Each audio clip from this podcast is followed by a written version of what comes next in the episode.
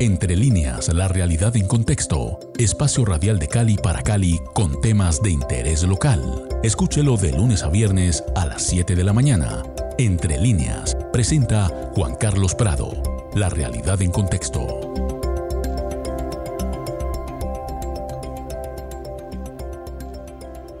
Muy buenos días amigos de Javier Estero Cali 107.5 FM. Soy Juan Carlos Prado y estamos empezando Entre líneas, la realidad en contexto. Hoy empezamos una nueva temporada con la revista número 102 de la revista 100 días del CINEP.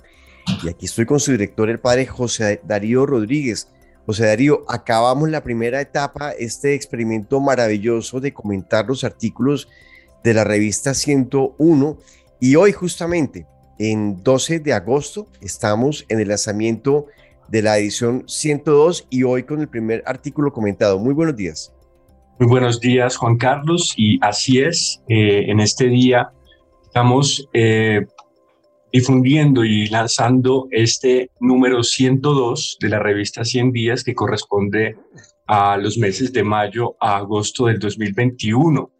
Y em, en esta ocasión pues hemos dedicado nuestro trabajo de análisis de coyuntura del país a dos temas, pues que han estado marcando eh, claramente la situación de Colombia en estos últimos tres meses y em, que son, primero, la conmemoración de los 30 años de la Constitución de 1991 y segundo, las movilizaciones sociales ocurridas en el país a partir del 28 de abril pasado.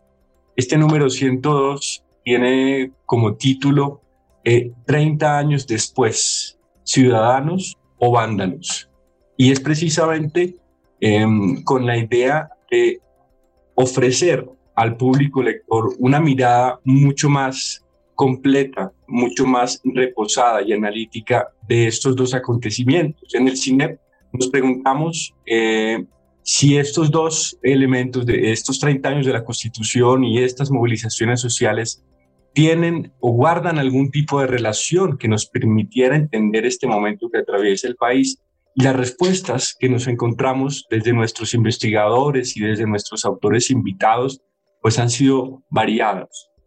Sin embargo, muestran en su conjunto pues que estos dos fenómenos guardan y tienen unos vasos comunicantes bastante eh, mayores a lo que uno pudiera pensar. Tendremos eh, autores como Armando Novoa, Darío Villamizar, Gustavo Gallón, Fernán González, Marta Cecilia García, Julián de Subiría, Gil Batallón, una serie de, de personas que han contribuido en esta revista que nos van a enriquecer en nuestra reflexión. Qué bueno. Precisamente hoy empezamos eh, con el tema de la Constitución de 1991 y tenemos como invitado al padre John Jairo Montoya Rivera.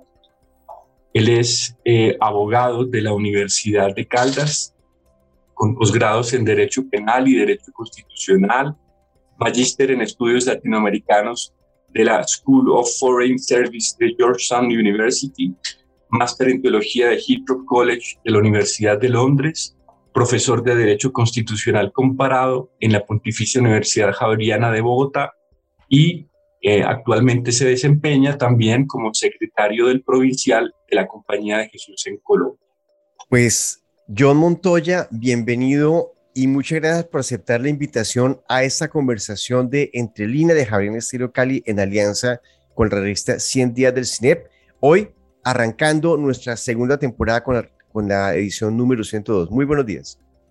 Buenos días a todas y todos. Eh, primero que todo, mil gracias por la invitación a, a, este espacio y por poder compartir a ustedes este, este artículo que para mí es un honor que lo hayan puesto a abrir la revista 100 días, eh, que, que mezcla dos temas que a mí me parece que son eh, fundamentales, que es la, los movimientos sociales y la constitución del 91, porque precisamente la constitución del 91 es eso, ¿no? ¿Verdad? Es el resultado de un movimiento social de la juventud. Pues juventud, juventud de eh, padre John Montoya, que pues usted, eh, digamos, protagonizó hace 30 años. No estoy diciendo que esté viejo, no, es un joven de... de, con, problema, con 30 años más. O sea, aquí esta es una emisora para jóvenes de todas las edades. De hecho, es uno de nuestros slogans por la propuesta musical que tenemos. Pero qué bueno tener no solamente ese protagonismo en el año 91, sino hoy poder analizar tres décadas después qué ha pasado con esta constitución que recordemos a los oyentes reemplazó la famosa constitución de 1886 impulsada por eh, Rafael Núñez, redactada por Miguel Antonio Caro, que era de un corte centralista y que por supuesto ya para hace tres décadas ya no respondía a un país que había cambiado y que ha seguido cambiando.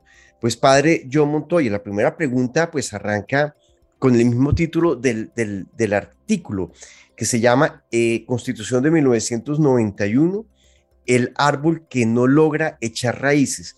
¿Cuáles fueron como esos elementos de contexto que dieron lugar a esta constitución, esa participación suya eh, en el movimiento estudiantil que promovió la séptima papeleta y, cuáles fueron, digamos, eh, en esos puntos que innovaron en su momento. Y ya veremos pues qué tanto eh, han avanzado no, pero en ese, en ese momento qué innovaciones se, se incluyeron que pues nos animaban tanto hace 30, hace 30 años eh, con esta nueva constitución del 91?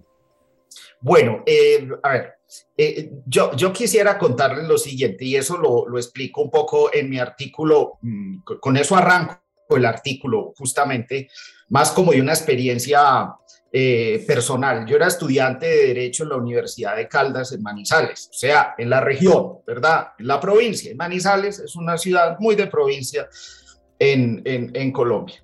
Pero nos tocó vivir con mucha tristeza, mm, pues mm, ver un poco, ser espectadores de todos los bombazos de Pablo Escobar y toda esa arremetida del narcotráfico fue terrible, que por fortuna en Manizales estuvimos un poquitico protegidos, eso no se sintió allí, pero sí sentimos dos cosas en el corazón que nos dolió muchísimo. Eh, bueno, la muerte de Galán fue un golpe muy grande para nosotros, ¿sí? Eh, porque pues eh, este señor era pues como una esperanza también de, este país. Pero nos mataron a, nuestro profesor Luis Eduardo Cardona. Luis Eduardo, Luis Eduardo venía de terminar su doctorado en París y él era de la Unión Patriótica y animaba pues todo el tema de los derechos humanos en Caldas. Pues Luis Eduardo alcanzó a darnos clase dos o máximo tres meses, yo no recuerdo muy bien. En todo caso, eh, Luis Eduardo no terminó el semestre con nosotros porque lo mataron, lo, lo, lo, lo, mataron en una carretera, él iba a dar clase a Santa Rosa de Cabal, él iba en una buceta, en un, en un servicio, en un transporte público, unos individuos lo bajaron de la buceta y lo acribillaron en la, en la carretera. Eso fue un golpe muy duro para nosotros, los, los sus, estudiantes, ¿verdad? Eh, y en ese momento había como una guerra sucia contra, eh, contra los, los eh, miembros de la Unión Patriótica. Y el otro golpe muy duro que le dieron a, a la Facultad de Derecho y a nosotros como estudiantes fue el asesinato de, Bernardo Jaramillosa. Bernardo Jaramillosa eh, era candidato de la UP también. Eh, él había estado eh, en la universidad hablándonos a nosotros en, en, la Facultad de Derecho, yo creo que unos 15, 20 días antes de su muerte.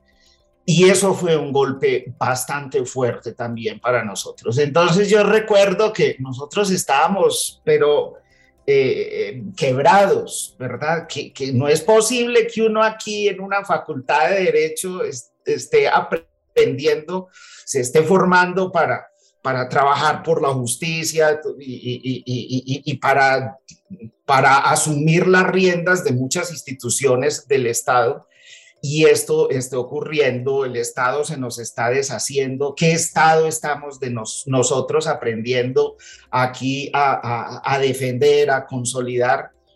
Y este movimiento estudiantil comenzó, fue en Bogotá, ¿verdad? Pero, pero se fue como, eso ocurrió como, un movimiento, yo diría, si se quiere, infeccioso, ¿verdad? Yo creo que aquí en Bogotá, eh, y, aquí hago pequeño paréntesis, esto pues es el, como una eh, eh, conjunción de estudiantes de facultades de Derecho de los Andes, del Rosario, de la Javeriana, a quienes les abrieron la puerta en el CINEP. En el CINEP ese movimiento estudiantil tuvo oficina en el CINEP, en el garaje del CINEP, allá abajo en el sótano, se les, se les dio una, una oficinita a ese, a, ese, a ese grupo de estudiantes. Y entonces empezaron a hacer marchas, yo recuerdo la marcha, la marcha por el silencio, y aprovechamos que hubo votaciones y entonces nosotros, por eso se llama la séptima papeleta, porque eh, eh, hicimos que la gente, hicimos campaña para que la gente metiera una, papel, una papeleta para que se convocara una asamblea constituyente para reformar la constitución, ¿sí? Eso estaba por, por encima de, de, de, la ley, eso, eh, eh, eh, esa séptima papeleta, la reforma a la constitución estaba prohibida por esa vía, ¿sí?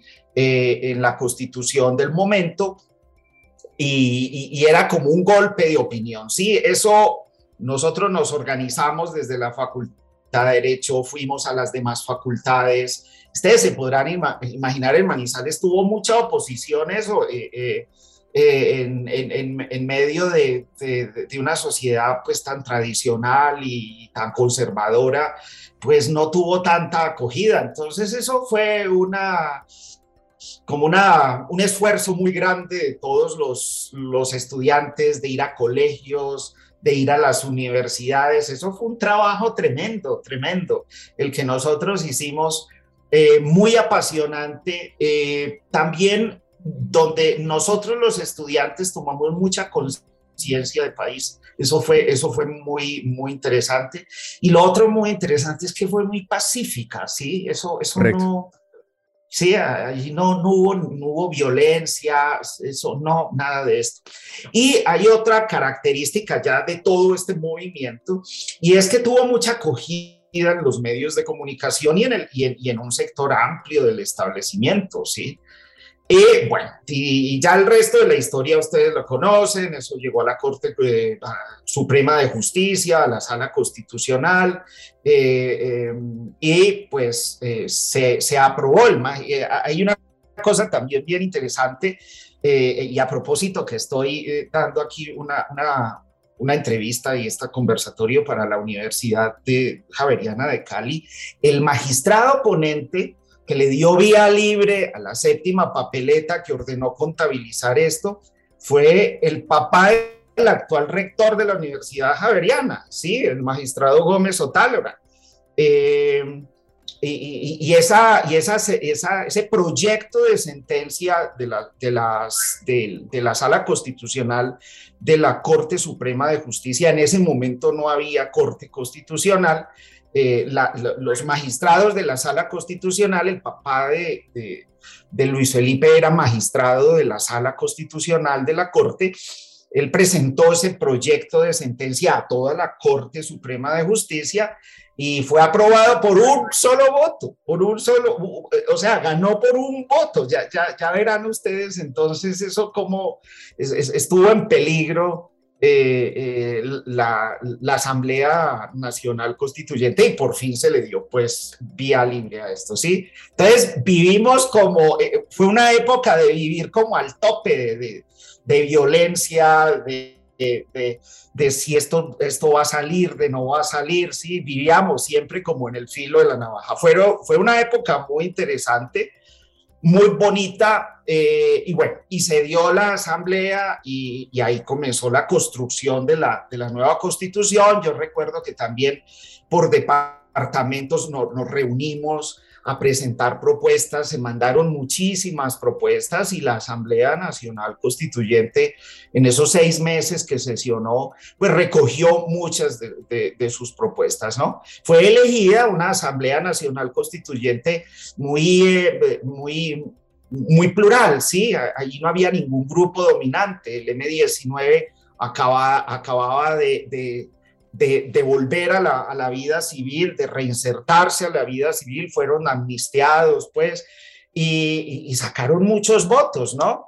Eh, em, no había ningún partido que solito tuviera como eh, eh, la capacidad de, imponer allí. ¿sí? Entonces, la constitución del 91, y creo, y aquí voy a poner como una característica de la constitución, fue una constitución fuertemente concertada, porque la, Asamblea Nacional eh, Constituyente, pues había una fragmentación política impresionante, ¿sí? Correcto. Entonces, pues es el padre John Montoya de la Compañía de Jesús, que es eh, quien escribe el artículo que estamos hoy comentando aquí en Entre Líneas. Eh, padre John Montoya, allí hay unos puntos claves que se lograron. Yo quisiera preguntarle a usted, por ejemplo, respecto a, la, acción de tutela, al, tema de que se puso eh, o se cambió el famoso estado de sitio que se recuerda mucho, sobre todo por el gobierno del presidente eh, Turbay Ayala. Se, se hizo la Corte Constitucional. 30 años después, y usted como, digamos, promotor de la séptima papeleta y además como abogado, ¿cómo ve esos cambios? Y conectado un poco al título del artículo que usted nos presenta, ese árbol que no logra echar raíces?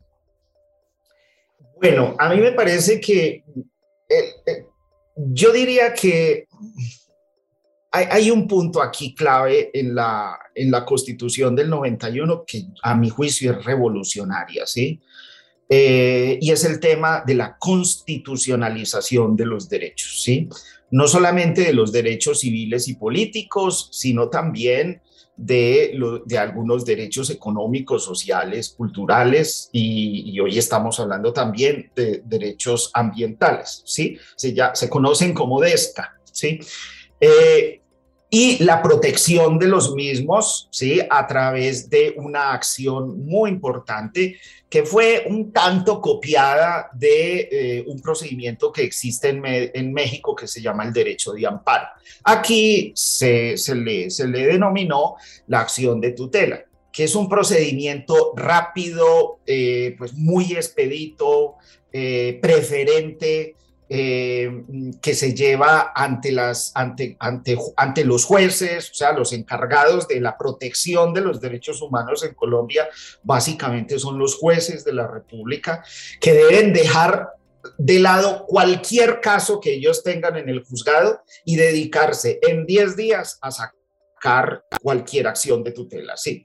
Y, y, eso es revolucionario, sí, porque antes la gente tenía pues derechos, la constitución del 86 tenía derechos, pero no había cómo hacerlos valer de una manera rápida, sí. Entonces yo recuerdo que una, una persona pobre eh, eh, necesitaba que se le protegiera el derecho a la salud y no, no, no, había manera de que eso ocurriera como ocurre a partir de la acción de tutela. Entonces, ese, eh, para mí eso es, es como la revolución de la constitución del 91, eso es muy valioso.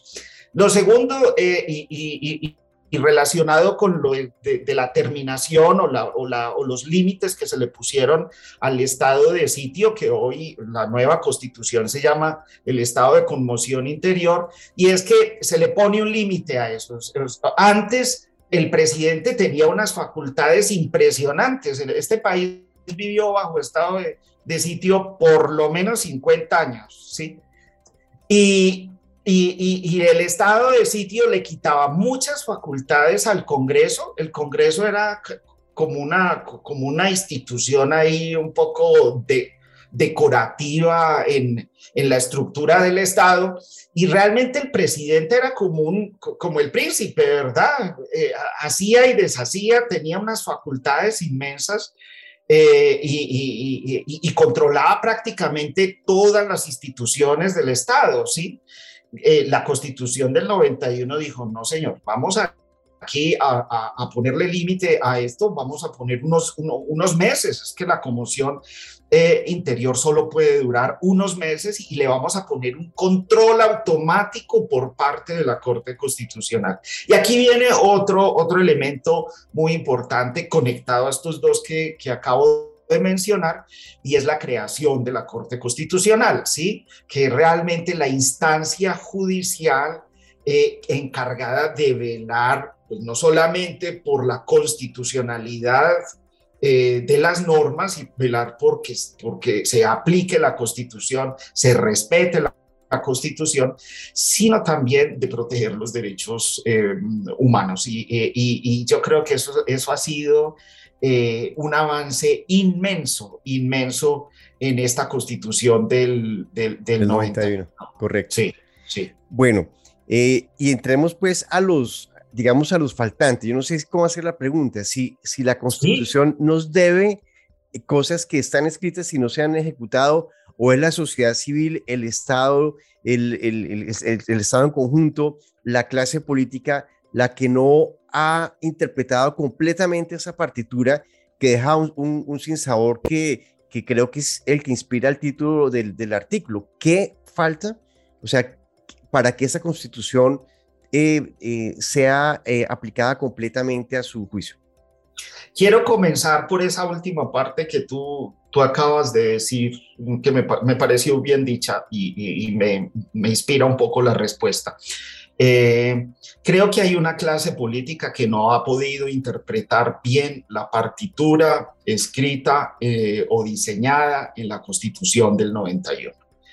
Y en eso, pues, eh, yo lo lamento, sí, creo que, creo que e, esa clase política tiene mm, asiento en el Congreso de la República.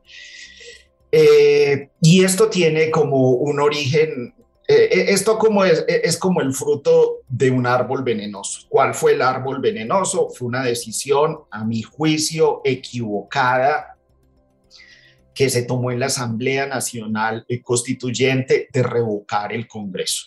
¿sí? La Asamblea Nacional Constituyente no fue creada para revocar el Congreso. Ellos asumieron esa labor.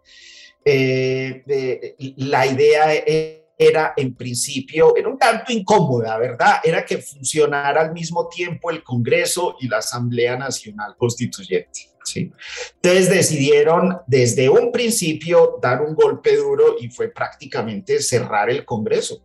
El Congreso no se había cerrado desde la época de Mariano Ospina Pérez. Y eso, eso tuvo mucha discusión, eso, eso fue impresionante. Eh, pero en, ese, en, en, esa negociación de la Asamblea con la clase dirigente, con la élite política de este país, se llegó a la, al acuerdo de, ok, cerramos el Congreso, pero, pero, ustedes que hacen parte de la Asamblea Nacional Constituyente, ustedes quedan inhabilitados para presentarse a las elecciones para la elección de los nuevos congresistas, de los miembros del, nuevo Congreso.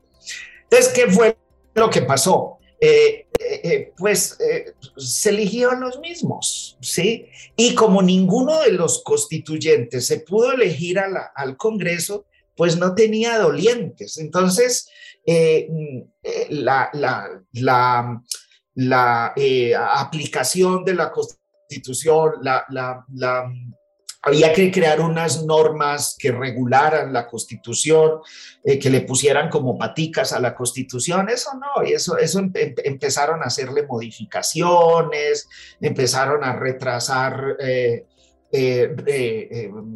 normas reglamentarias de la constitución. Por ejemplo, les voy a poner un solo caso. Por ejemplo, todo el tema de la, del, del, estatuto de oposición que fue consagrado en la constitución del 91, eso tuvo todo su desarrollo apenas ahorita, en el año 2018, y eso fue el resultado del acuerdo de paz con las FARC, ¿sí?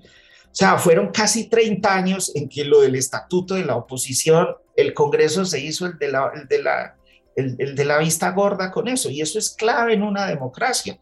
Y, y, y, sobre todo en este tema de la oposición, porque todo el asesinato de, estos, de estas personas de la Unión Patriótica es justamente eso, son partidos pequeños, eh, altamente estigmatizados, eh, que son ahogados no solamente en términos políticos, sino a través de las armas, porque los matan, ¿sí? Y no tienen como instrumentos jurídicos para enfrentarse como esas grandes mayorías y a esa élite dominante. Entonces, Creo que ese fue uno de los grandes, grandes errores de la, de la, de la Asamblea y que, y, que ha retrasado mucho la evolución de la Constitución. Otro punto que a mí me parece que le faltó a la Constitución del 91 y es que no se reformó el tema de la seguridad del Estado. Si ustedes ven, y, de eso se está hablando mucho ahorita, todo, a, propósito de todos los de todos los abusos, de, la, de los excesos, de la represión de, de los organismos de seguridad el Estado con, eh, con, los, con estas protestas sociales, con estos movimientos sociales. Eh, eh, al ejército no se le tocó, a la policía no se le tocó, ¿sí? intocables. Y eso requería una reforma sustancial donde, donde hubiera un verdadero poder civil donde se cambiara el concepto de seguridad, de, de represión a a la tónica de la Constitución, que es una tónica más de, de, prevalencia de los derechos humanos. Mire que esa discusión apenas se está dando 30 años después y miren ustedes con tanta dificultad que se ha dado, ¿sí? Entonces, eso ha sido pues muy lamentable y eso ha impedido que los derechos humanos realmente tomen fuerza y que sean como el principio orientador de, del funcionamiento del Estado. Y finalmente, eh, hay un punto que está súper pendiente y es la reforma a la justicia. Esto sí se tocó un poco en la constitución del 91 porque, porque bueno, se, se creó la Corte Constitucional que fue maravilloso, maravillosa creación, tuvo muchísimos enemigos, eh, yo creo que la Corte Constitucional de Colombia eh, eh, es un tribunal constitucional de lo mejor en el mundo, sobre todo las dos primeras cortes. Ustedes saben que los magistrados tienen periodos de ocho años. esas dos primeras cortes fueron extraordinarias y lo que no hizo el Congreso lo hizo la Corte Constitucional en términos de hacer avanzar la Constitución. ¿De qué?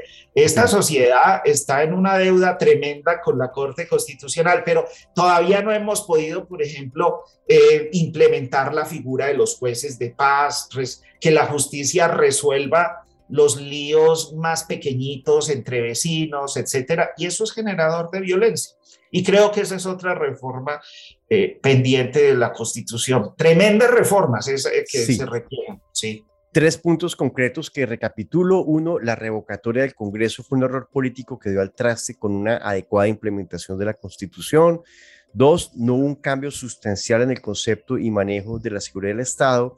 Y tres, la justicia, una reforma pendiente que está allí todavía por resolver, según este artículo que nos presenta eh, hoy el padre John Montoya Rivera de la Compañía de Jesús, Constitución de 1991, el árbol que no logra echar raíces, con el cual empezamos esta segunda temporada de Entre Líneas y la revista 100 días, con un agradecimiento muy grande al padre John Montoya por haber dado este tiempo para explicar su artículo, que igual lo van a encontrar en la revista y lo van a encontrar en los medios digitales de El CIDEP y de Javeriana Estéreo Cali. Muchas gracias por sacar el tiempo y estar hoy con nosotros, Padre Montoya.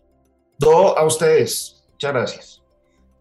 José Darío Rodríguez, director de la revista. Arrancamos y ¿cuál es ese balance y cuál es nuestro siguiente invitado la próxima semana?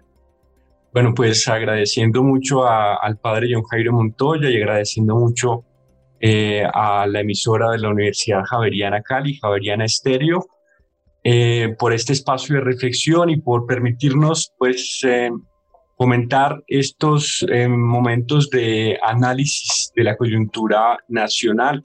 Em, para la próxima semana tendremos como invitado al doctor Gustavo Gallón Giraldo, que nos va a hablar de su artículo publicado en este número 102 de la revista, titulado 30 años contra la epidemia violatoria de derechos humanos en Colombia. Muchísimas gracias, Juan Carlos. Esto es Javier Estéreo Cali. De nuevo, gracias al padre John Montoya, al padre José Darío Rodríguez. Vamos con música, la mejor música de Cali aquí en 107.5 FM. Feliz día.